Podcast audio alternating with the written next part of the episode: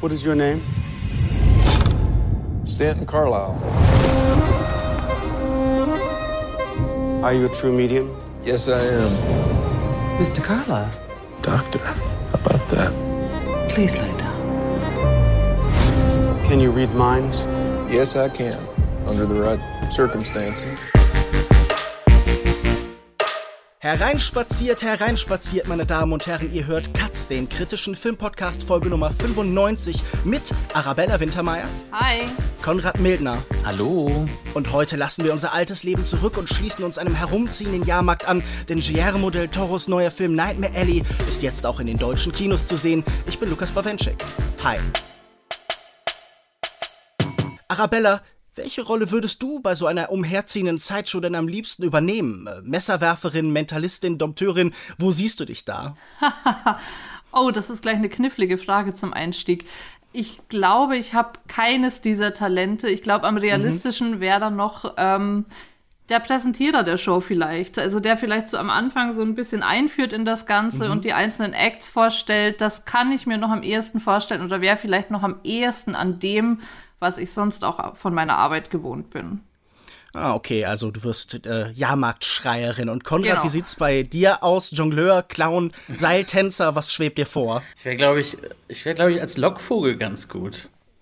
So irgendwie in so, so, so, so alles, was so im Bereich äh, Hütchenspielerei oder wo man jemanden im Publikum braucht, der irgendwie so Teil vom Spiel sein muss, vom Act sein muss, da bin ich, glaube ich, da bin ich, glaube ich, ganz gut. Da hätte ich Spaß dran. Ich werde natürlich Geek, ich beiß gern Hühnern den Kopf ab, darüber werden wir gleich noch genug hören. Konrad, du bist zum allerersten Mal bei Katz und vielleicht für manche Hörer hier eine neue Stimme. Und obwohl ich dich natürlich gar nicht kenne und nie getroffen habe, kriege ich da gerade so eine Eingebung. Ich glaube, du, du schreibst für einen Filmblog namens Cinema Forever und du arbeitest an der Filmuniversität Babelsberg und studierst dort auch. Und äh, außerdem wirkst du an einem neuen politischen YouTube-Format namens Doomscroll mit. Stimmt das alles? Haben die Stimmen aus dem Jenseits mir die Wahrheit gesagt? Ich bin, ich bin echt beeindruckt. Also ja, das ist, ist korrekt, ja. Ja, das ist erstaunlich, weil ich noch nie zum Beispiel während der Berlinale-Zeit auf deiner Couch geschlafen habe oder sowas. ähm, und Arabella, du warst ja auch hier schon zu Gast. Äh, Du bist Redakteurin unter anderem für Phoenix, für Taz und für den Freitag. Du warst zuletzt zu hören bei unserer Folge über House of Gucci. Äh, auch das sind natürlich Stimmen aus dem Jenseits. Habe ich, hab ich auch in diesem Fall da richtig gelegen? Absolut beeindruckend. Der nächste Stanton Carlyle, würde ich sagen. Ja, gut. Ähm, das ist eine ganz gute Überleitung, denn wir sprechen heute über Nightmare Alley von Guillermo del Toro, die zweite Filmadaption des gleichnamigen Romans von William Lindsay Gresham aus dem Jahr 1946. Erzählt wird von dem gerade schon angesprochenen Stanton Carlyle, gespielt von Bradley Cooper, der in seiner ersten Amtshandlung als Protagonist sein eigenes Haus mitsamt der Leiche eines älteren Herrn in Brand setzt und dann läuft er davon und landet wie viele davongelaufene beim Jahrmarkt. Er heuert als Schausteller an und lernt die Geheimnisse des Geschäfts. Bald ist er mit dem Geek, der Hühnern den Kopf abbeißt, genauso vertraut wie mit den Tricks der Wahrsagerin Madame Sima. Denn genau mit ihrer Mischung aus Jahrmarktpsychologie, Allgemeinwissen, Beobachtungsgabe und kluger Rhetorik erarbeitet er sich zusammen mit seiner Assistentin Molly, das ist Rooney Mara, bald eine Karriere als populärer Mentalist, Künstlername The Great Stanton. Doch nicht nur die Therapeutin Lilith Ritter, gespielt von Kate Blanchett, kommt ihm schnell auf die Schliche, auch vor seiner eigenen mörderischen Vergangenheit kann er nicht ewig davonlaufen. Die erste Fassung des Films drehte 1947 der Brite Edmund Goulding, also nur ein Jahr nach der Veröffentlichung des Buchs, mit dem Darsteller Tyrone Power. Del Toros Ziel war es, kein Remake dieses Films zu drehen, sondern zu den Wurzeln, also zur Romanvorlage zurückzukehren. Es ist sein erstes Projekt, seit er mit The Shape of Water unter anderem Oscars als bester Film gewonnen hat. Und es ist, so war es überall zu lesen, sein erster Film über übernatürliche Elemente. Und das ist die erste Folge Katz, bei der ich den Film gar nicht gesehen habe und nicht dabei bin. Ähm, dass Lukas mir ab und zu mal eine Folge Katz abnehmen kann, äh, das geht nur, weil ihr das unterstützt. Denn dadurch kann ich das zwar nicht gut, aber immer ein bisschen äh, bezahlen. Und ähm, dadurch fächert sich Katz eben auch so ein bisschen auf. Ich habe wieder Zeit für andere Sachen und zum Beispiel fürs Shortcuts, unser neues wöchentliches äh, Format, wo wir hinter der Paywall über viele Filme reden, die sonst keine eigene Folge bekommen haben oder wo die eigene Folge schon so lange her ist, dass wir dachten, wir müssen da noch mal ran. Zum Beispiel Drive My Car von Ryosuke Hamaguchi. Ähm, außerdem, wenn ihr Katz unterstützt, kriegt ihr natürlich unsere weitere Specials und das nächste, das kommt, ist Paul Thomas Anderson, äh, Sebastian Seidler, Lukas und ich haben über drei Stunden über seine Filme äh, gesprochen, so ein bisschen als Vorbereitung, als Einstimmung auf äh, Licorice Pizza, der ja schon im Kino ist und über den wir dann nächste Woche sprechen.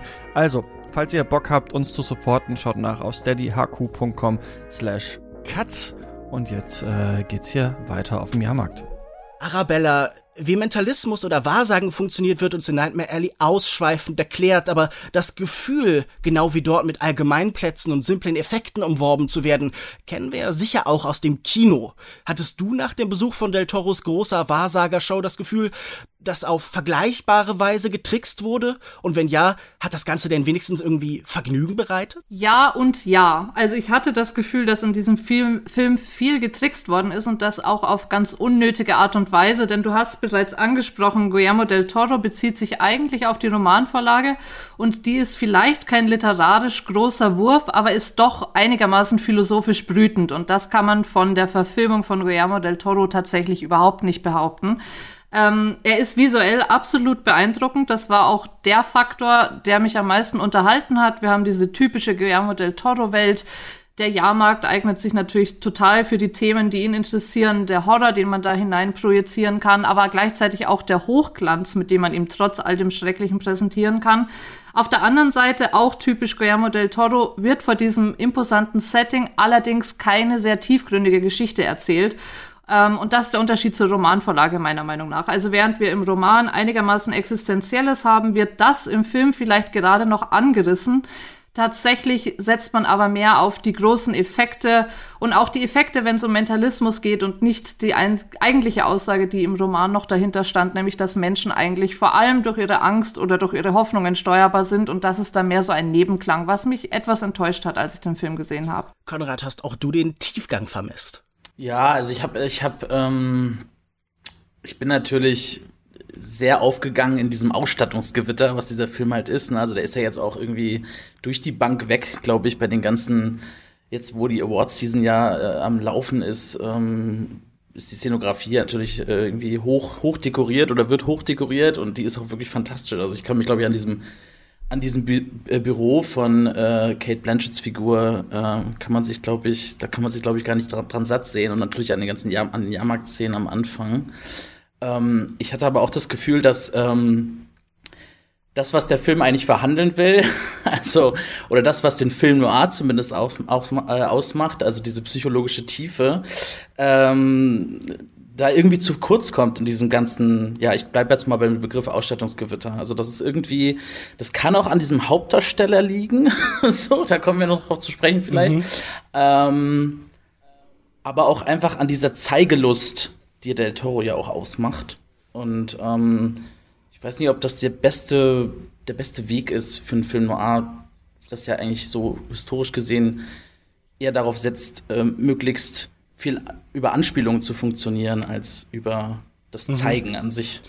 Ja, ich fürchte, ich muss hier in ein sehr ähnliches Horn stoßen. Wenn man auf YouTube mal nach Del Toro sucht, dann findet man relativ schnell Videos, in denen sein Haus gezeigt wird. Und dieses Haus, in dem er wohnt, ist voll mit so Memorabilia. Sein ganzes Haus ist voll von Statuen und irgendwelchen Replikas und Facsimiles. Und man hat das Gefühl, wenn man seine Filme anschaut, zumindest mir geht es manchmal so, diese Filme sind auf ähnliche Weise so statisch wie als hätte er eigentlich sein Wohnzimmer adaptiert und daraus einen Film gemacht. Also sie sind oft ein bisschen wie so verfilmte Museen. Ausstattungskino trifft es schon ganz gut ich habe das Gefühl, mit dem Jahrmarkt oder auch mit dem Zirkus als Schauplatz kommt im Kino inhärent so ein Exzess eigentlich daher. Also wir kennen das von vielleicht Fellini oder von Tim Burton oder von all diesen anderen Zirkusmenschen, also zum Beispiel auch Alex de la Iglesia oder so aus Spanien.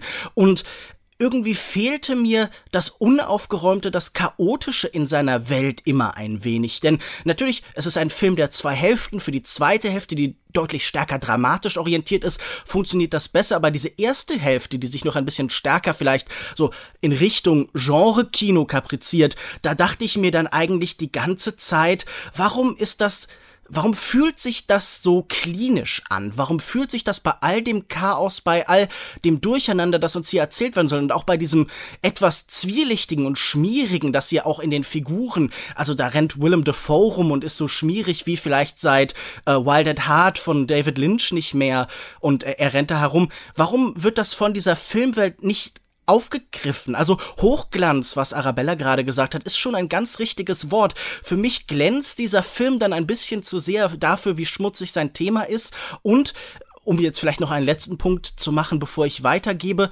Ich sehe auch einen Widerspruch immer in eine Anspruchhaltung von dem, was Regisseure heute oft erzählen und was sie dann machen. Denn wir haben ja ganz viele Filmemacher wie Del Toro, aber vielleicht auch so Leute wie Quentin Tarantino oder Martin Scorsese oder so, die immer zu erzählen, wie sehr sie diese B-Pictures eigentlich schätzen, wie sehr sie es mögen, dass da so dreckig und schnell und klein und mit so minimalen Mitteln gearbeitet wird. Und dann nehmen sie diese Stoffe und machen da immer so zweieinhalb Stunden Mammutprojekte draus. Und das erschließt sich mir nicht. Also da habe ich immer das Gefühl, da triumphiert dann das Ego über das, was eigentlich vermittelt und erzählt werden soll. Man geht immer hin und sagt, wie wichtig man ist, während man doch eigentlich äh, vielleicht einer Genre-Tradition frönen könnte. Ähm, seht ihr diesen Widerspruch auch? Ähm, ja, ich sehe den Widerspruch. Also gerade was du am Anfang noch gerade gesagt hast, mit dem, es passt eigentlich nicht zusammen, dass es chaotisch sein soll, dass es schmutzig sein soll und trotzdem hat man diesen Hochglanz. Aber ich glaube, ähm, wie eingangs schon erwähnt, es ist wirklich eine Eigenart von Del Toro. Also man, selbst das Chaos, selbst das Schmutzige, selbst das Schreckliche kann man eben sehr gut durchkomponieren und das, mhm. finde ich, macht dieser Film eben par excellence. Also so perfekt, dass es doch wieder glänzt. Und das haben wir bei den Figuren auch ganz toll. Also ich würde das nicht nur beim Setting festmachen, sondern eben auch bei den Figuren und genau das macht den Film so vorhersehbar. Film Noir ist auch schon gefallen. Es ist eine Hommage an den Film Noir meiner Meinung nach. Ähm, aber eine so wieder perfekt äh, durchkomponierte Version einer Hommage, dass es absolut vorhersehbar wird. Also wenn man mhm. nochmal genauer auf die Figuren blickt, wir haben Stanton Carlyle als den typischen Anti-Helden eines äh, Film Noir. Man weiß, der Aufstieg kommt, man weiß, der Abstieg wird genauso gut kommen. Wir haben Molly als das etwas naive Dummchen mit dem Herz am rechten Fleck. Wir haben Lilith Ritter als die klassische Femme fatale, die ihm letztendlich das Genick brechen wird es ist einfach sehr vorhersehbar dadurch und ähm, dadurch muss jeder Anspruch recht schnell verloren gehen und das ist was, womit ich schon lange hadere bei Del Toro. Konrad, ging dir das auch so? War ein Problem für dich, dass es vorhersehbar war? Mm, das hat mich irgendwie nicht, nicht so gestört. Ich glaube, also, das, wenn man jetzt beim Genrebegriff bleiben will, jetzt beim Film Noir, dann, dann zeigt, ja, dann zeichnet er sich natürlich auch durch so einen Fatalismus aus und auch durch so eine Vorherbestimmtheit in gewisser Hinsicht, weil das Weltbild halt total mhm. pessimistisch ist. Und ja klar, wir wissen halt, der scheitert am Ende und, ne, und das, da fand ich aber auch wiederum das Ende, das eigentliche Ende, weil ich kenne jetzt die, kannte die Romanvorlage jetzt nicht, ähm, und das hält sich ja jetzt sehr stark am Buch, ähm, was ich gelesen habe. Anders als die erste Verfilmung, wo wir so noch so ein Happy End dran geklatscht haben. Ähm, das fand ich schon sehr, das hat mich jetzt, das habe ich so in den letzten fünf Minuten vorher so oder so habe ich das geahnt, dass das jetzt so kommen wird. Und dann fühlte sich das aber auch so an, als ob der Film jetzt auch will, dass ich das jetzt so mir denke. Und das mag ich immer sehr gerne. So, also ich habe mich, ich habe jetzt kein Problem damit gehabt, dass er vielleicht vorhersehbar ist oder dass ich weiß, dass Kate Blanchett so die femme fatale ist, das ist irgendwie, irgendwie klar. Ähm, ich habe eher mein Problem damit gehabt, dass ähm, der versucht, diese ganzen, ähm, ich nenne es jetzt mal so, diese archetypischen Merkmale äh, so sklavisch zu bedienen, dass er sich überhaupt keinen Spielraum lässt ähm, für so eine, ähm, für irgendwie für irgendwie Sachen, die so neu hinzugefügt werden, für irgendwas, was so ein bisschen das, was vielleicht den, was vielleicht das Bild mhm. der femme fatale so ein bisschen bricht, weil wenn du denkst, Kate Blanchett ist eine super Schauspielerin natürlich, aber es ist halt einfach so diese sehr klassische Kate Blanchett Show, die man jetzt irgendwie schon mit ihr verbindet und sie spielt halt die femme fatale wirklich wie so ein wie so ein Abziehbild von so Lauren Bacall. Also ich habe so wirklich da ist irgendwie nichts an dieser Performance dran, äh, wo ich irgendwie denke, das ist irgendwie so was ganz Eigenes irgendwie für diese Figur Lilith Ritter irgendwie. Das ist einfach wirklich so Cosplay, Film Noir und sowas fand ich eher, mhm. eher, ähm, ja, das fand ich eher schade, so was diese Vorhersehbarkeit angeht. Weniger so im Gesamt, gesamten Handlungsverlauf, würde ich jetzt sagen. Das heißt, du hast das Gefühl, Del Toro schickt seine Leute so zur Motto-Party Film Noir und damit ist es dann eigentlich auch schon erschöpft. Ja, ich glaube, ich würde in eine ähnliche Kerbe schlagen, wenn ich sage, ich habe mir die letzten Filme von Del Toro nochmal angeguckt und hatte immer ein Gefühl, dass das Casting und die Rollenanlage bei ihm immer sehr naheliegend ist. Also wir haben dann zum Beispiel in Shape of Water Michael Shen und Michael Shen spielt genau das, was wir von Michael Shen erwartet. Und man hat das Gefühl jetzt, wo er so in dieser Prestige-Filmemacher-Dimension angekommen ist, wo er so diesen Genre-Ursprung in Teilen auch ein bisschen entwachsen ist und alles auch darauf schielt, so eine besondere Wertigkeit anzunehmen. Da benutzt der Leute primär so als Vehikel, weil sie schon so in der Kultur da sind. Also wir wissen, wie du schon beschreibst, was Kate Blanchett macht und wir wissen auch ungefähr, was vielleicht jemand wie Bradley Cooper macht und dann setzt er das genauso ein, wie eigentlich erwartbar ist. Und das finde ich immer so ein bisschen frustrierend. Ich glaube, das trägt total zu dieser Vorhersehbarkeit, die Arabella bemängelt hat, bei, weil wir, wir sehen die halt und wissen von Anfang an, was mit ihnen passieren wird. Also die haben das eigentlich schon ins Gesicht geschrieben oder im Fall von Kate Blanchett in die, in die scharfen Wangenknochen so eingemeißelt oder so. Und ähm, ich finde, das sind dann aber leider an vielen Stellen gerade weil es so naheliegend sind, auch irgendwie naheliegend ist, auch irgendwie so Fehlbesetzungen. Also ich finde, ähm, Bradley Cooper einfach ein bisschen langweilig in der Rolle, weil er auch naja, die Frage ist, ob er keine Tiefe anbietet. Natürlich nicht, aber er bietet auch keine interessante Oberfläche an, sondern er ist wahnsinnig schön und das ist sicher ein Aspekt, der dafür sorgt, dass Leute ihm vertrauen. Und es geht dann immer darum, dass sie nach und nach in diese Nicht-Tiefe vordringen und dann diese Nicht-Tiefe erkennen und von seiner Lehre abgeschreckt sind. Und das ist ein Prozess, der immer und immer wiederholt wird und der sich dann auch relativ schnell abnutzt. Gab denn, gab es denn für euch, vielleicht für dich, Arabella, auch Performances, die funktioniert haben, Rollen, wo dein Eindruck war, da hat ein Darsteller irgendwas machen können, was vielleicht nicht so 100% schon im Skript vorgesehen war? Ist da irgendwer, der sich vor diesem archetypischen, von diesem fast unterhaltungsmechanischen emanzipieren konnte oder laufen alle auf dem Del Toro Fließband dahin? Etwas langweilige Antwort, aber ich würde sagen nein. Also, wie du gesagt hast, es verhaften alle mehr oder weniger in diesem strengen Korsett. Ähm, ich würde sagen, Wer mich noch am meisten überrascht hat, äh, war vielleicht Rooney Mara in dieser Rolle, ähm, weil sie mir zumindest bislang noch nicht als naives Dummchen ähm, untergekommen wäre. Also das ist nichts, womit ich sie verbinde, wobei ich auch mhm. sagen muss, äh, dass das im Film vielleicht auch nicht ganz so scharf rüberkam. Also diese Naivität ist im Buch auch noch mal etwas stärker gezeichnet. Die wurde, glaube ich, im Film etwas abgemildert, weil das vielleicht auch nicht ganz zeitgemäß ist, sie so darzustellen. Mhm. Ähm, aber sonst würde ich sagen, nein, das bleibt alles schon sehr, sehr da drin verhaftet. Ich finde ja sogar, sie ist deutlich weniger Dummchen, in Anführungszeichen, sagen wir jetzt mal, als die entsprechende Figur in dem Film von 47. Mhm. Aber das ist natürlich auch so ein bisschen sicher ein Ergebnis von, von Zeitgeist. Ja. Natürlich hat man ein anderes Frauenbild heute als kurz nach dem Zweiten Weltkrieg. Konrad, hat dich jemand überrascht? Konnte sich für dich jemand lösen aus diesen engen Schablonen, die da hingestanzt werden von Del Toro? Ähm, ja, das schon. Ich würde noch mal kurz was ergänzen zu Rooney Mara, weil ich Genau, also jetzt im, im, im, im, in der ersten Verfilmung, der ist ja, also wenn man jetzt diesen, die, die Klimax von dem Film, also äh, wo sie versucht, äh, die, diese verflossene ähm, äh, von diesem, von diesem Geldsack, gespielt von Richard Jenkins, äh, darzustellen in diesem Act, ähm, äh, da ist es ja im, in der ersten Verfilmung so, dass quasi die, sie das nicht, das Spiel nicht aufrecht halten kann und dann quasi zugibt, dass sie, äh, dass, dass es ja alles nur ein Spiel ist und dann so und, und anfängt zu weinen und so, ne? Also, und hier macht das natürlich Rooney Mara zieht es quasi durch und dann äh, kommt aber Richard Jenkins äh, viel zu nah an sie ran und sieht halt dann wirklich, dass das nur ein Act ist, was ich sehr interessant finde, dieses Sehen als Entzauberung.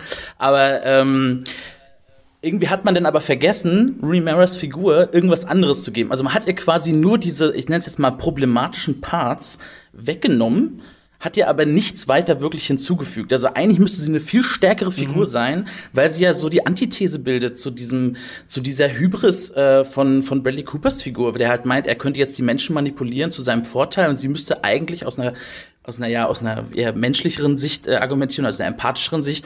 Nein, das dürfen wir nicht machen. Wir dürfen die Menschen nicht, dann, äh, nicht so manipulieren. Das wird zwar natürlich angerissen in dem Film, aber es kommt auch irgendwie nie wirklich zu einem, ah, zu so einem mhm. ergiebigen Austragen von diesem Konflikt.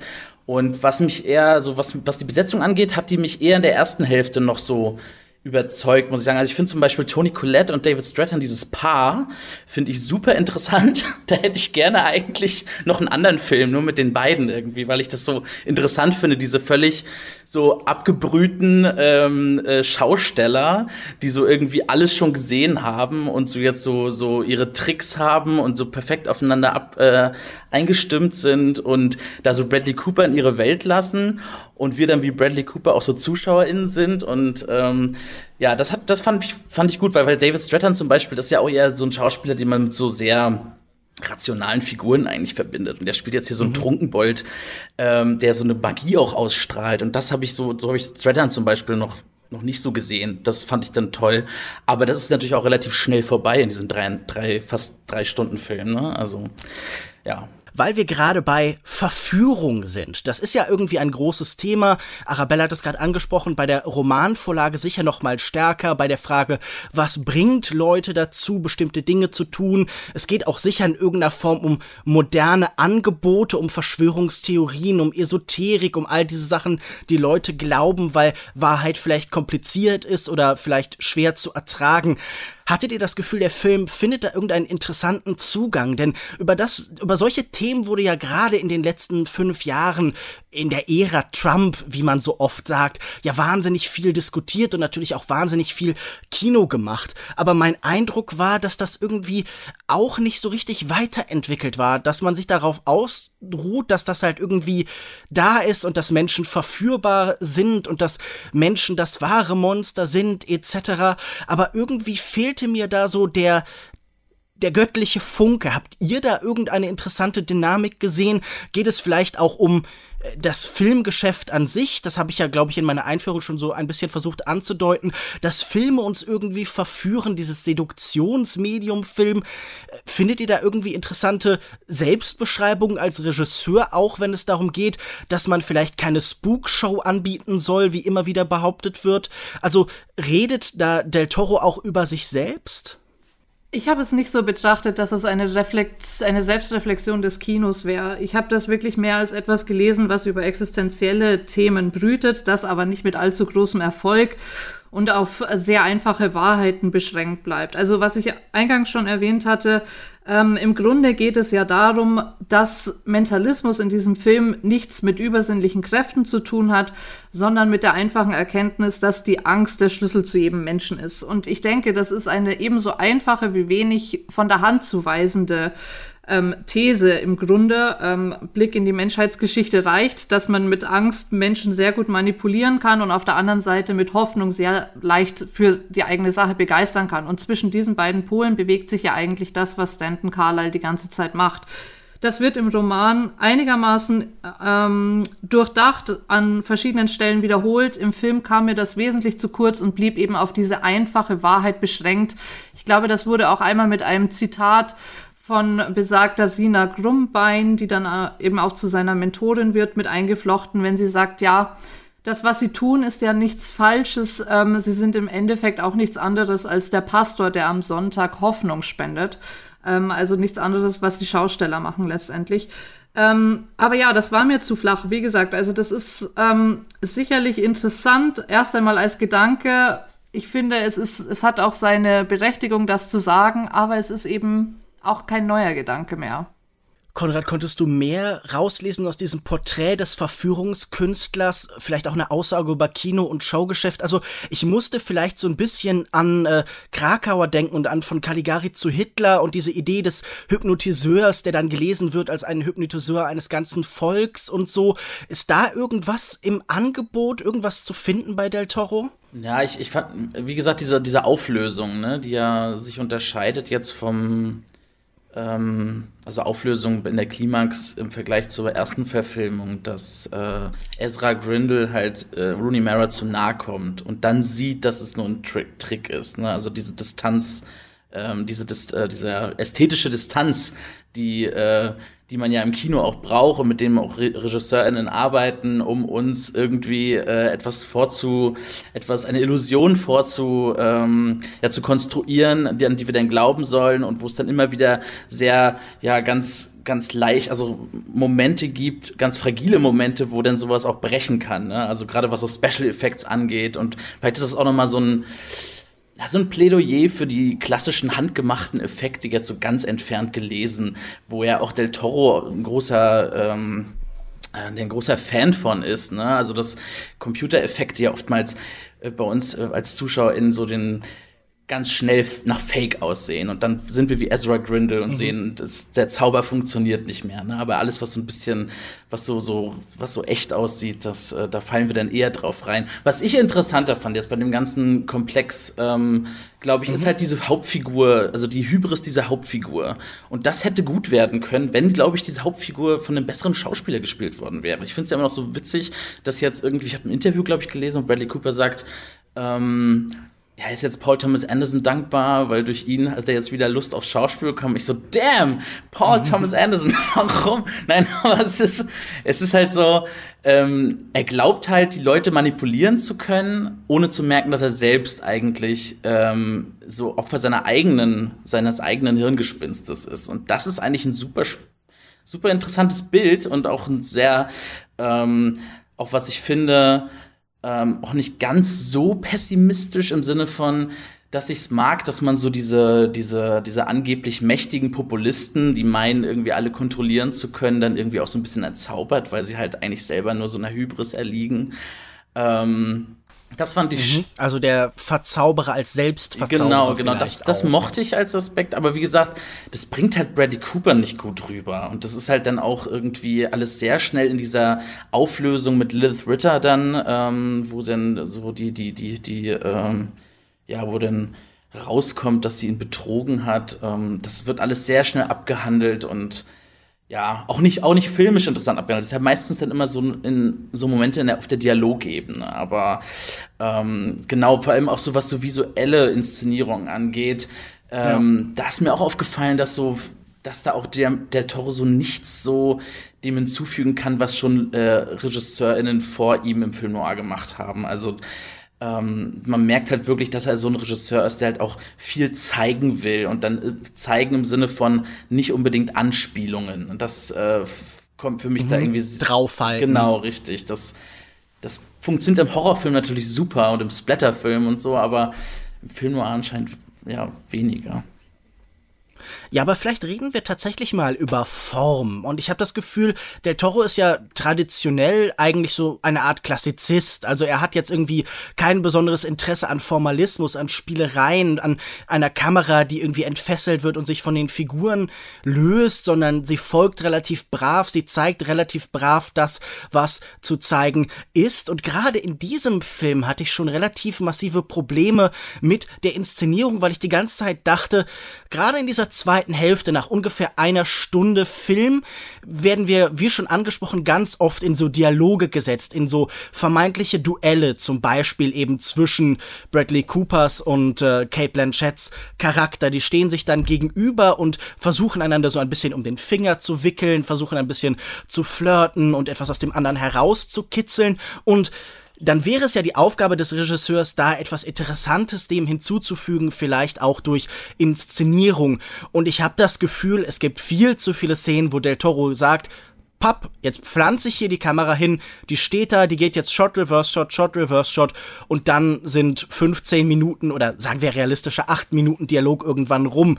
Also habt ihr auch das Gefühl gehabt, dass diese Inszenierung wahnsinnig einfallslos und träge an vielen Stellen war? Oder habt ihr Szenen, die ihr positiv hervorheben wollt, wo ihr das Gefühl habt, da macht sich ein Regisseur als Gestalter dieser Welt bemerkbar? Nein, also ich habe auch tatsächlich vor dem Podcast überlegt, ob ich so etwas wie eine Lieblingsszene hatte. Und es gab vereinzelt natürlich welche, aber die wären mir nie dadurch ins Auge gefallen, dass eine besondere Kameraarbeit stattgefunden hätte. Ähm, was ich in dem Fall aber gar nicht bemängeln möchte, weil ganz ehrlich, es ist visuell schon so aufgeladen, das Setting ist so vereinnehmend und ich finde, der Dialog tritt dahinter sowieso viel zu sehr zurück. Also ganz im Gegenteil, mir wäre es recht gewesen, wenn man noch weniger auf Schauwerte gesetzt hätte und da etwas mehr an Gedanken zugelassen hätte, an mhm. Ideen. Ähm, ich glaube, wenn da noch über die Kameraarbeit wahnsinnig viel an Effekten passiert wäre, wäre mir das viel zu weit drüber gewesen.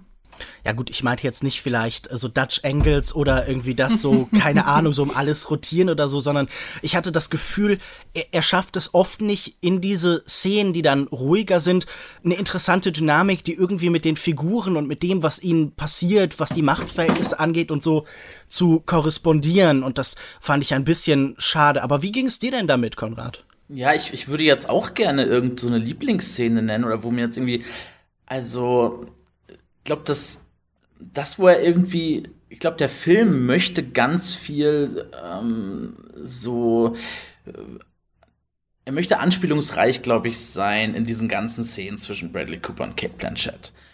Ähm, und es gibt so eine Szene, da wo Kate Blanchett dann ihr, ihr, ihr, ihre Narbe am Oberkörper zeigt, die, glaube ich, so gedacht ist, mit, das soll so ein Oh-Moment sein. Das soll irgendwie uns so in so eine Tiefe führen, auch wo dann irgendwie die Psychologie der Figuren, die Figur dann in so eine, äh, mit der Textur des Films so eins wird irgendwie. Und es ist so weird, dass ich so diese Szene geguckt habe und dachte so, ja, das will jetzt ganz tief sein und dann ja, er sie sie zeigt ihm quasi ihre Wunde und das ist ja eigentlich die also er er quasi er, er will sie trösten, ohne zu wissen, dass sie eigentlich ihn ähm, dass sie ihn eigentlich damit ja einschließt mit dieser Wunde, in ihre Falle, die sie gesponnen hat und so, ne? Und ich finde irgendwie so, das ist aber, das hat man irgendwie, weiß ich, hat man bei Cronenberg natürlich auch viel, schon viel interessanter gesehen und irgendwie, das war so, so was die Symbolik angeht, war das so, da war was da und es wollte ganz groß sein, aber es war einfach nicht irgendwie tief genug. Es war dann einfach so, ja, dann habe ich sogar überlegt, brauchte man diese Szene denn eigentlich auch? dann kam wieder so, da gehe ich dann wahrscheinlich eher in Arabellas Richtung und sagen so, bräuchte man, hätte man, wäre da nicht weniger mehr gewesen? Das ist ganz komisch. Dieser Film macht ganz viel und dann gleichzeitig äh, wünscht man sich aber an allen Stellen schon mehr und dann ist es aber vielleicht doch auch zu viel. Es ist, es ist ein sehr, sehr ausbalan komisch, au äh, schlecht ausbalancierter Film. Also, ähm, ja. Mhm. Nee. Ist das vielleicht diese Del Toro-Tendenz zum Middlebrow, sage ich jetzt mal? Also er ist sich ja meistens dann doch ein bisschen zu fein geworden in den letzten Jahren für den ganz klassischen Genrefilm, aber irgendwie zur Kunst reißt es ihn auch nicht, sondern er interessiert sich vor allen Dingen für den well-made Film, will ich es jetzt mal nennen, das Prestige-Kino. Er fügt sich eigentlich doch erstaunlich gut in all das ein, was bei zum Beispiel der Academy äh, of Motion Arts äh, Pictures, ähm, bla bla bla, was bei den Oscars so gefeiert wird. Und ähm, ich hatte immer das Gefühl, er schafft so komisch nivellierte Filme, die nie ganz abgründig, nie ganz oberflächlich sein müssen, sondern er gefällt sich so im lauwarmen Bereich vielleicht ein bisschen zu sehr. Ähm, aber ich finde es ja spannend, dass ihr so gar keine Lieblingsszene rausnehmen könnt, denn es ist ja sicher ein Film, der auch immer wieder so aus dem Stupor, aus der Gleichförmigkeit hervorschnellen möchte, zum Beispiel mit Gewaltspitzen. Wie fügt sich denn diese äh, Tendenz zur Gewaltspitze jetzt in diesen spezifischen Film ein. Gerade wenn wir überlegen, da tobt irgendwo im Hintergrund ein Film, da ist immer wieder der Gedanke, dass Gewalt ja auch das Offenbarende ist in seinem Kino. Also Gewalt zeigt uns bei Del Toro oft, wie Menschen wirklich sind. Also wenn zum Beispiel in Pans Labyrinth dann der immer zivilisierte General plötzlich grausam mit der Flasche zuschlägt und Körper verstümmelt. Hattet ihr das Gefühl, das ist interessant, wie Gewalt hier ab und zu so dieses Prestige-Bild durchbricht? Oder ähm, Arabella musst du jetzt noch mal mit, mit Nein antworten? ähm, äh, es tut mir leid, ja, ich muss mit Nein antworten. Also es ist, es ist was, was sich durch ja alle ja. Filme bei Guillermo del Toro zieht. Und ich glaube, das gehört einfach ähm, zu seinem Spiel mit einer gewissen Optik überraschen zu wollen und das die ganze Zeit über, so dass man diese Gewalt eigentlich auch als Zuschauer, wenn man seine Filme kennt, kalkuliert. Also es überrascht mich nicht mehr, dass dann eben einmal jemanden in pro Film das Gesicht eingetreten wird. Das mhm. passiert wirklich fast überall. Und ich denke, das äh, gehört einfach zu seinem ganz persönlichen Stil. Ich kann dir nicht psychologisch beantworten, warum das zu seinem Stil gehört. Ähm, ich, ich würde da aber nicht so weit gehen und da allzu viel reininterpretieren. Also er hat einfach insgesamt eine sehr besondere Bildsprache, er hat immer seine ganz eigene Welt, in der er sich da bewegt. Das würde ich allerdings auch nicht zu niedrig hängen. Also es ist ähm, nichtsdestotrotz, auch wenn wir jetzt gesagt haben, es gibt vielleicht keine Lieblingsszenen, aber allein immer wieder es zu schaffen, eine Welt zu schaffen, die man eindeutig ihm als Regisseur zuordnen kann, ähm, in der vielleicht auch sehr, sehr, ja, nicht sehr nuancierten, aber dadurch umso charaktervollen Art und Weise, dass da fällt mir aktuell nur Tim Burton ein, der das in diesem, mhm. in diesem, in dieser Art macht. Das ist dann natürlich auch immer was sehr Vereinfachtes, weil es diesen Wiedererkennungswert haben muss. Und da gehört bei Guillermo del Toro diese kurze Gewaltexplosion immer dazu, aber ich würde nicht sagen, dass mir das etwas Tieferes mitteilt. Eine Frage hätte ich in dieser Hinsicht noch an euch. Ähm, wir haben ja bei Del Toro immer so eine Parallelisierung zu echten Konflikten. Devil's Backbone spielt vor dem Hintergrund des spanischen Bürgerkriegs und Pans Labyrinth spielt während der Franco-Diktatur, also auch im Teilen während dem Zweiten Weltkrieg und Hellboys, äh, da treten auch Nazis auf und allgemein hat Del Toro so die Neigung zur großen historischen Metapher. Shape of Water hat als Hintergrund den Kalten Krieg und das Space Race und Szenen mit einem Kellner, wo dann Segregation und Homophobie ganz stark greifbar werden und die These ist immer so ein bisschen, der Mensch ist eigentlich das wahre Monster, eine Bewegung, die wir ja auch hier wieder sehr offenkundig vorgeführt bekommen. Was macht denn mit diesem Film ja die Parallelisierung mit dem Zweiten Weltkrieg, die Tatsache, dass hier noch ein paar Mal Hitler irgendwo erwähnt wird? Also ist da irgendeine Querverbindung zu finden? Konrad, hast du das Gefühl, dass er da irgendeine eine Energie findet, aus der er sich speisen kann, irgendein ein, ein Metatext, den er da herstellen kann irgendwie? Um jetzt Arabella zu zitieren, nein. nein also, ähm, ich stoße ich hatte, mit meinen Fragen heute auch nee, wirklich ist, auf Granit. Das hab ich mich, ich habe mich das aber auch gefragt. Also ich habe mich gefragt, abseits dessen, dass er jetzt diesen Roman verfilmt von 46, ne, und natürlich auch den Film Noir äh, in der Film Noir Schatzkiste wühlt, hat die Zeit hier irgendeine Bewandtnis? Ich meine, das Jahr 1941 wird mal erwähnt. Wir sind also mitten im Zweiten Weltkrieg und du hast recht, das ist ja bei der Toro ganz typisch. Ich muss aber ehrlich sagen, also außer, dass man irgendwie noch glaube ich, in dieser ersten Hälfte auf dem Jahrmarkt, was ich noch ganz interessant fand, so als Mischung aus Früchte des Zorns trifft Tim Burton oder so, ähm, wo man noch so diese Überbleibsel der großen Depression noch so hat, so und ähm, und diese Ver ja und wo das Ganze auch so eine Haptik bekommt. Ich finde da da funktioniert diese Ausstattung auch sehr sehr gut, viel besser als nachher in der zweiten Hälfte in diesem in dieser völlig anonymisierten, ich nenne es jetzt mal Hollywood Kulissen Großstadt, was auch immer es sein soll. Ähm, mhm. Ich, ich glaube Buffalo, New York. Ach so, ja, ja, genau, genau, stimmt New York. Äh, jedenfalls ähm, ja, also wo es einfach, ja, ähm, die für mich einfach irgendwie gar keinen Charakter so wirklich hat.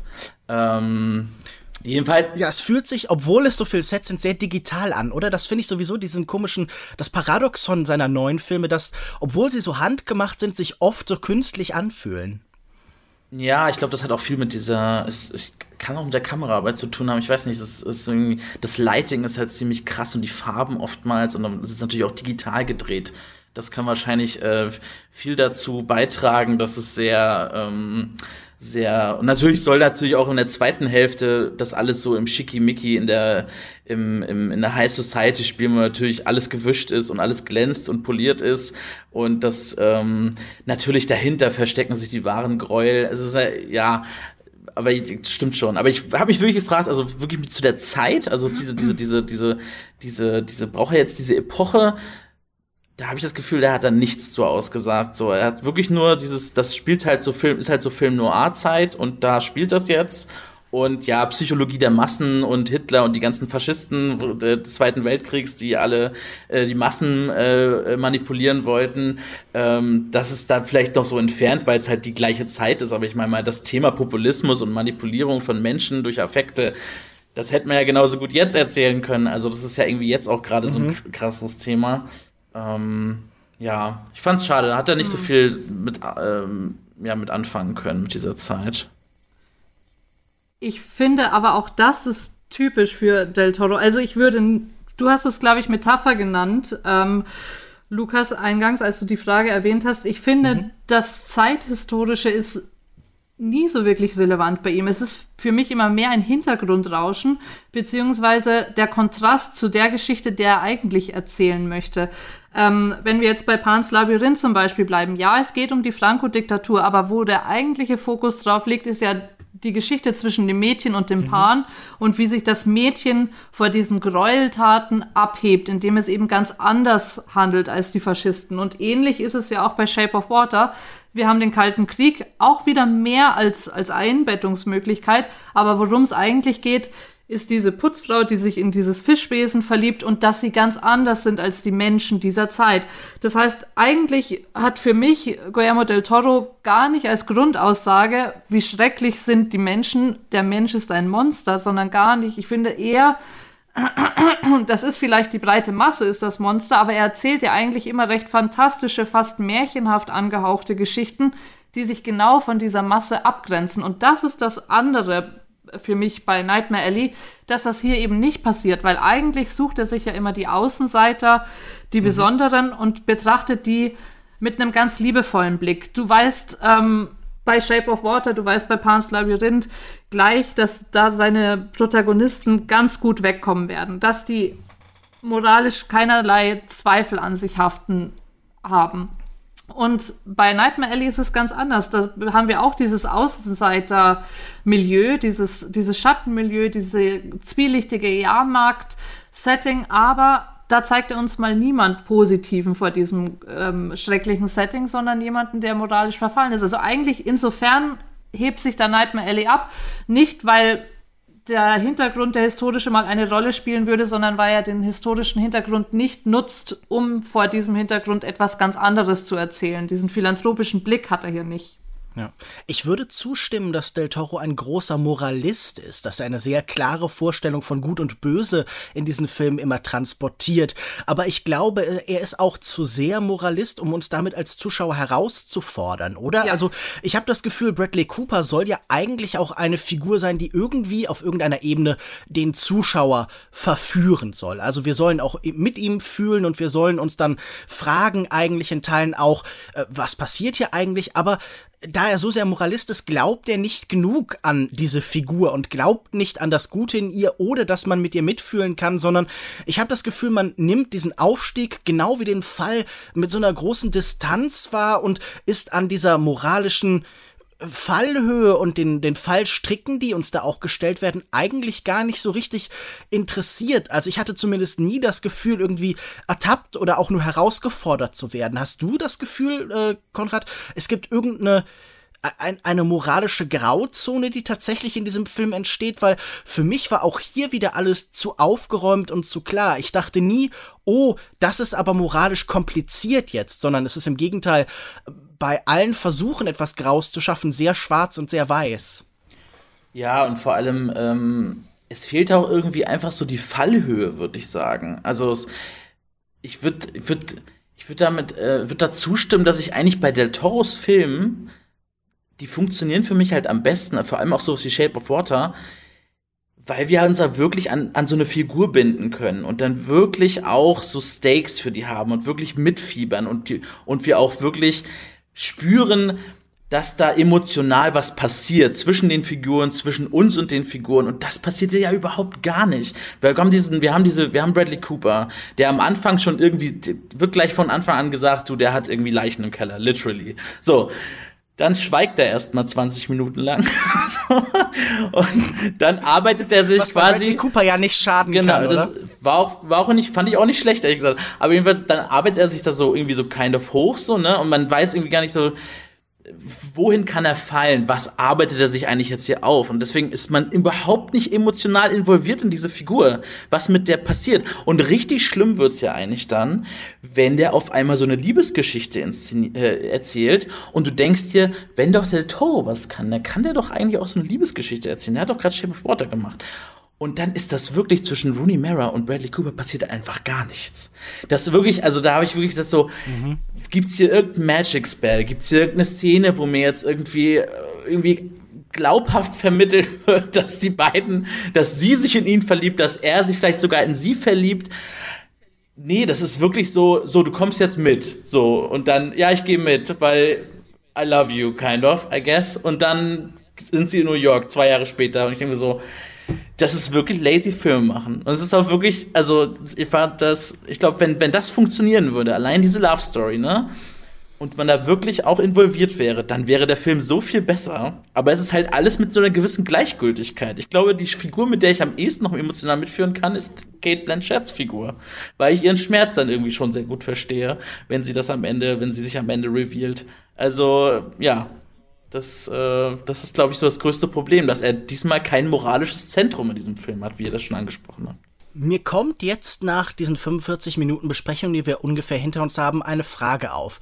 Gibt es denn nicht auch was Nettes, das man über den Film sagen könnte? Arabella ist es, also, oder ist es dann wieder nur die, äh, die Ausstattung? Also ist das wirklich all, da muss doch irgendwas noch zu finden sein für uns, oder? Durchaus. Ich finde, es gab einige Figuren, ähm, die in der ersten Hälfte Spaß gemacht haben. Ich glaube, sie wurden auch schon erwähnt. Das war vor allem das Ehepaar Krummbein. Davon hätte ich gern wesentlich mehr gesehen.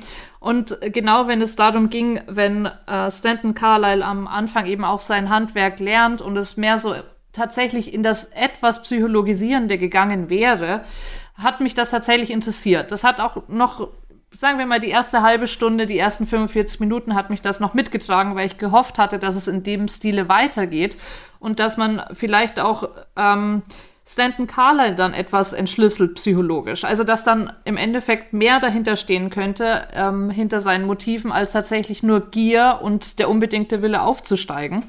Ähm, und diese Erwartungshaltung hat mich recht lang getragen. Während das noch geboten gewesen wäre, glaube ich, wäre das ein ganz anderer Film geworden. Er hätte wesentlich besser werden können, aber dadurch, dass es nur in Ansätzen vorhanden war, hat das dann eben nicht geleistet am Ende. Ich, mir haben die Ansätze aber schon gereicht, um mich zumindest anfänglich zu unterhalten mhm. und auch ein paar doch ähm, Reflexionsprozesse anzustoßen. Ich weiß nicht, ob das das war, was Guillermo del Toro damit sagen wollte, aber Gerade in der ersten Hälfte spielen ja auch so Dinge wie Astrologie und Tarot zum Beispiel eine große Rolle.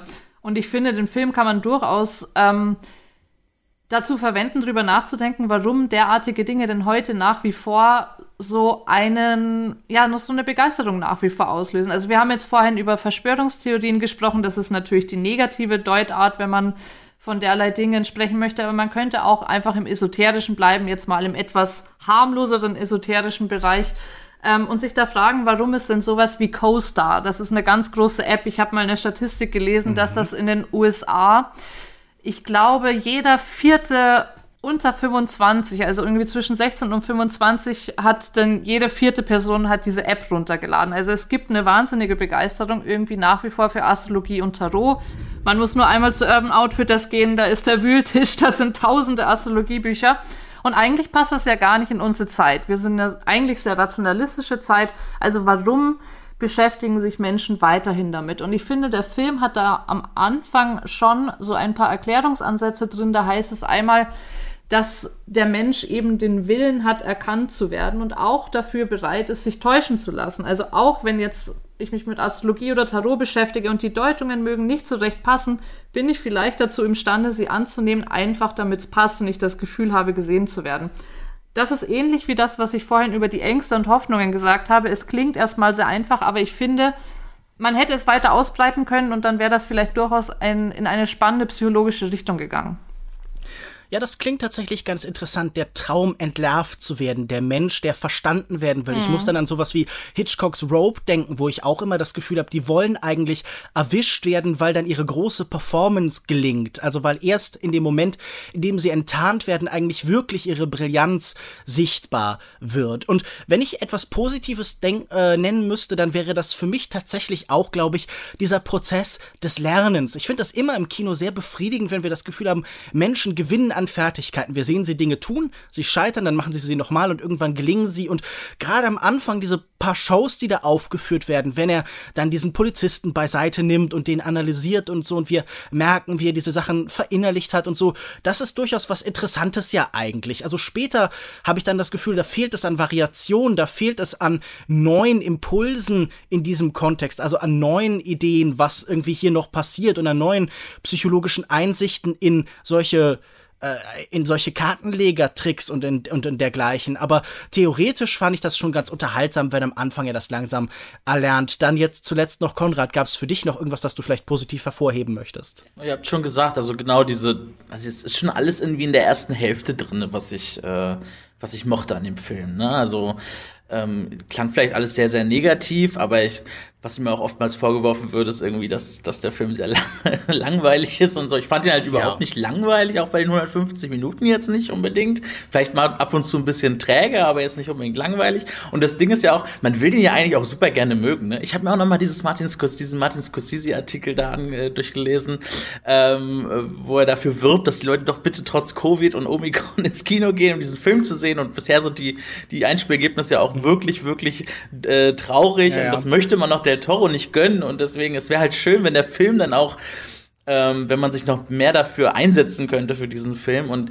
es ist wirklich das, was mir gefallen hat, ist diese erste Hälfte. Also das ist genau und dieses Paar, ne, also Krummbein, genau, also das hatte ich ja schon mal erwähnt, aber das mit denen, mit denen Film und von denen lernt er ja dann auch dieses Handwerk und da mag ich vor allem auch dieses Moment einfach dieses dieses, also ich glaube, das äh, sagt Toni Collette irgendwie, also die halt weiß, dass dahinter eine Technik ist und trotzdem daran glaubt. Das mochte ich ganz gern. Ich mache irgendwie so, da ist schon irgendwas, mhm. da ist irgendeine Magie, da ist irgendwas, was wir nicht begreifen. Das ist ja auch ganz, das ist ja auch sehr typisch für diese Zeit damals, also diese Entzau also wo wir dann wirklich glauben, so äh, es ist quasi, kann alles durch Wissenschaft und Aufklärung entzaubert werden. Hinter allem gibt's quasi mhm. irgendeinen erkennbaren Grund. Und die sagen so, ja, wir wir haben ja dieses Handwerk, wir haben ja diese Tricks, aber da ist trotzdem irgendwas, was äh, was ich nicht begreifen kann, was einfach passiert, was, was Magie ist, was Vorhersehung ist, whatever. Mhm. Und das mochte ich sehr gerne. es entsteht sogar oder es entsteht sogar aus der übermäßigen Aufklärung. Da gibt es ja auch so Bücher, genau. die das vermuten, dass das so umschlägt vielleicht wieder.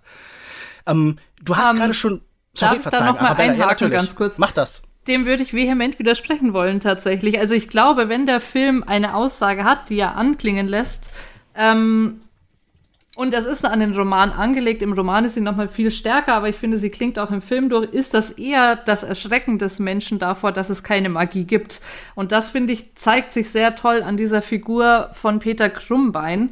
Ähm, dem, der ist ja Alkoholiker. Er war mal eben auch wie Stanton Carlyle einmal ganz oben an der Spitze, war ein total gefeierter Mentalist, ist dann Alkoholiker geworden und seine Frau erklärt an einer Stelle, weshalb nämlich weil er erschrocken ist davor, welche Macht er plötzlich über Menschen hatte, eben dass er das mhm. Gefühl hatte, er hat sie entschlüsselt und dass es keine Magie gibt und dass der Mensch letztlich auf sich allein zurückgeworfen ist und es niemanden an seiner Seite gibt, der ihm durchs Leben helfen kann, außer er selbst. Und dieses absolute Gefühl vom Alleinsein, auf sich selbst zurückgeworfen sein, hat ihn in die Arme des Alkohols getrieben. Und wenn man sich dann noch mal anschaut, worauf der Film fußt, auf der Romanvorlage und sich dann wiederum die Geschichte des Autors anschaut, von Willem Gresham, ist das eigentlich etwas sehr, sehr Tragisches, weil das die Geschichte des Autors das selbst sehr gut widerspiegelt. Er ist, im Endeffekt selbst wie, Pete, äh, wie dieser Pete Krummbein, ähm, selbst Alkoholiker gewesen, von Ängsten geplagt, mhm. hatte dann diesen einen großen Erfolg mit diesem Buch, ist dann auch tatsächlich zu Geld gekommen, nachdem eben das Buch auch recht schnell verfilmt worden ist und hat sich dann aber kurze Zeit darauf das Leben genommen, eben im Alkoholismus dann auch und ist sogar ganz tragisch mit Visitenkarten in seiner Tasche gefunden worden, auf denen sowas stand wie No Money, No Business, Retired. Also so dieser Absturz in seiner eigenen Biografie, wie sie Stanton Carlyle oder eben auch äh, Peter Krummbein durchgemacht haben, findet sich da schon beim Autor angelegt und Deswegen würde ich da widersprechen. Um Magie geht's gar nicht. Ich glaube eher das Erschrecken des Menschen davor, dass er ganz allein ist. Die Entzauberung der Welt als genau. der eigentliche Horror. Nun gut, das ist eine Idee und ein Konzept und dann letztlich auch ein Film, der, wie schon gerade angesprochen, überhaupt nicht beim Publikum angekommen ist. Unter 10 Millionen Dollar hat er leider bei relativ hohen Kosten eingespielt bislang. Äh, das geht so weit, dass man ihn jetzt gerade noch mal in einer Schwarz-Weiß-Version, in einer Monochrom-Version neu in die Kinos bringt. Ein Phänomen, das wir in den letzten Jahren immer mal wieder gesehen haben. So eine Art DLC für Filme. Wir haben das bei Parasite gesehen. Ich glaube, bei Mad Max gab es da äh, eine Version. Wäre das für euch reizvoll? Glaubt ihr, der Film profitiert in irgendeiner Form von dem von dem Schwarz-Weiß-Filter, sage ich jetzt mal, den man dann drüber legt, oder nimmt man ihm damit noch die letzte Kraft, die er eben in seiner Ausstattung, in seinen bunten Bildern hat? Also würdet ihr euch die Schwarz-Weiß-Version des Films noch mal anschauen? Ja, wäre halt dann die Mimikrieg perfekt, ne? Also die Film Noir. Mhm. Ja. Das, das, das, woran ich erst denken musste, dass er dann halt noch mehr wirkt wie ein Film Noir aus den 40ern, aber jetzt so wirklich, dass ich da jetzt noch was dazu gewinnen könnte, weil ich jetzt auch in der Farbversion nicht fand, dass das jetzt so, ähm, dass, dass die, dass die Farbe da irgendwas, die Farbe da irgendwas, ähm, irgendwas äh, falsch im falschen Licht darstellen würde. Also es ist ja eher so Farbe im Film ist ja oftmals, also es erhöht natürlich diesen Realitätseindruck, dementsprechend wirkt dann die Entzauberung noch stärker. Es würde dann wahrscheinlich so eine noch eine bessere analytische Distanz schaffen, aber ähm, es würde ein bisschen auch Del Toros, glaube ich, Kino ein bisschen widersprechen. Also ich finde es interessant, weil er hat ja selber noch keinen Schwarz-Weiß-Film gemacht. Jedenfalls fällt mir jetzt keiner ein. Ähm, das wäre dann so dein erster. Aber ja, ich habe jetzt nicht unbedingt. Ich bin jetzt nicht total drau äh, gespannt, den zu sehen. Arabella, willst du die Schwarz-Weiß-Version sehen? Ich muss mich anschließen. Es klingt eher wie ein verzweifelter Versuch, doch noch irgendwie zu mhm. Erfolg zu kommen ähm, nimmt aber, glaube ich, eher die Stärken des Films noch weg. Wir haben ja am ersten noch die Visualität gelobt und ich glaube, der Film kann nichts dadurch gewinnen, dass man ihn in Schwarz-Weiß macht. Wie auch schon angesprochen, wenn es dabei helfen würde, sich dafür mehr auf ähm, Ideen zu fokussieren, nicht so sehr von der Visualität abgelenkt zu sein, dann wäre das vielleicht noch eine gute Idee, aber da gibt es ja leider gerade nicht so viel zu entdecken. Also Nein. Ja. Zuletzt die Christian Eichler Gedächtnisfrage. Muss man diesen Film gesehen haben? Konrad. Ach so, nee. Äh. das ist die Frage, die hier am Ende immer gestellt wird. Die falsche Antwort lautet, man muss gar keinen Film gesehen haben, sondern wir wollen da, wir wollen da zugespitzte, drastische Antworten wie Ja oder Nein oder so. Ähm, nee, man muss diesen Film nicht gesehen haben.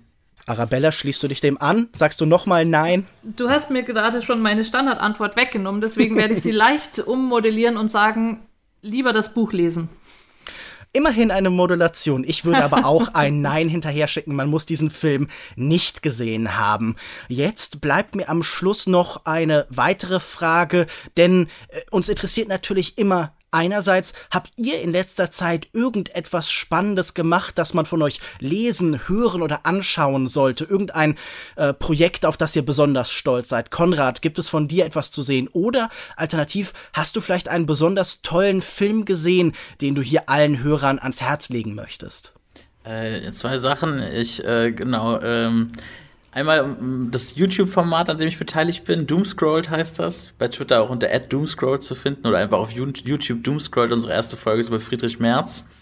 Uh, have fun with that. Und äh, Film. Äh, der wahre Horror der Film, Welt. Ich habe hab sehr viele Filme jetzt, letzt, jetzt gerade letzte Woche gesehen. Unter anderem halt den, den, den Hamaguchi endlich, den Drive My Car und den fand ich mhm. unglaublich. Deswegen, den empfehle ich einfach noch, weil der, der tollerweise noch im Kino läuft, Ende bzw. Anfang Februar und guckt ihn euch an, wenn ihr ihn noch guckt. Wenn ihr das hier hört, dann ist äh, unsere Shortcuts-Folge zu äh, Drive My Car von Ryosuke Hamaguchi schon in eurem Premium-Feed, so ihr denn Cuts abonniert habt für gerade einmal lächerliche drei Euro im Monat. Arabella, möchtest du auch noch etwas empfehlen oder hast du vielleicht einen besonders tollen Film gesehen?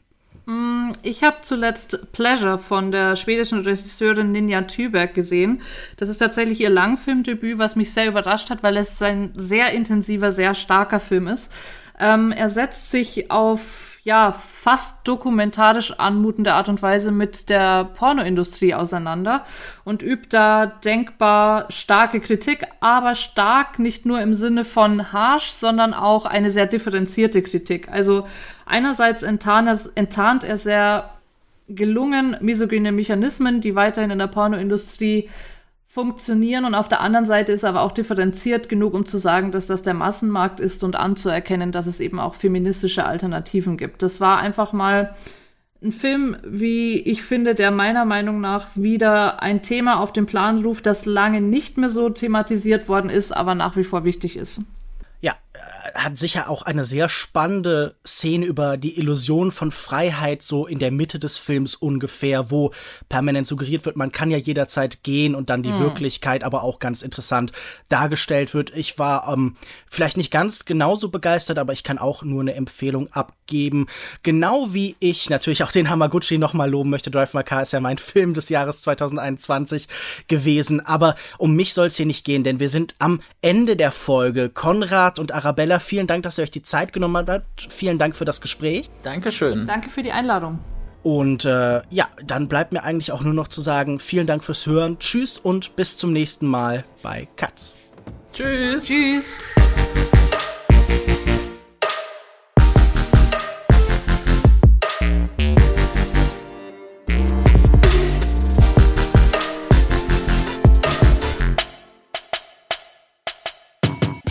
Katz ist eine Produktion von mir, Christian Eichler. Ihr könnt mich immer erreichen unter katzpodcast.yahoo.com oder auf Twitter. Äh, folgt auch gerne unseren GästInnen rein und checkt deren Projekte aus. Die Links gibt's in den Show Notes. Wir sind auch auf Instagram. Da gibt's immer mal äh, Umfragen und Eindrücke von Festivals zum Beispiel. Und Bewertungen in der Podcast-App eurer Wahl helfen uns sehr, aber am aller, allermeisten hilft uns, wenn ihr Katz finanziell unterstützt. Nur so können wir diesen Podcast machen und die Infos dazu gibt's auf steadyhq.com slash cuts. Wenn ihr uns unterstützt, dann bekommt ihr jeden Monat exklusive Folgen und auch Zugang zum Cuts Discord, wo wir zusammen diskutieren, Bücher lesen, Filme schauen, Spiele spielen und so weiter. Und an dieser Stelle danke ich den Menschen, die uns mit 10 Euro im Monat unterstützen. Das sind Jan Ehlers, David Bockhorn, Stefan Kiske, Georg Kraus, Christian Wefers, Florian Zeppenfeld, Joshua Franz und Tom Simmert. Unsere weiteren ProduzentInnen findet ihr in den Shownotes. Macht's gut, bis nächste Woche oder vorher im Discord.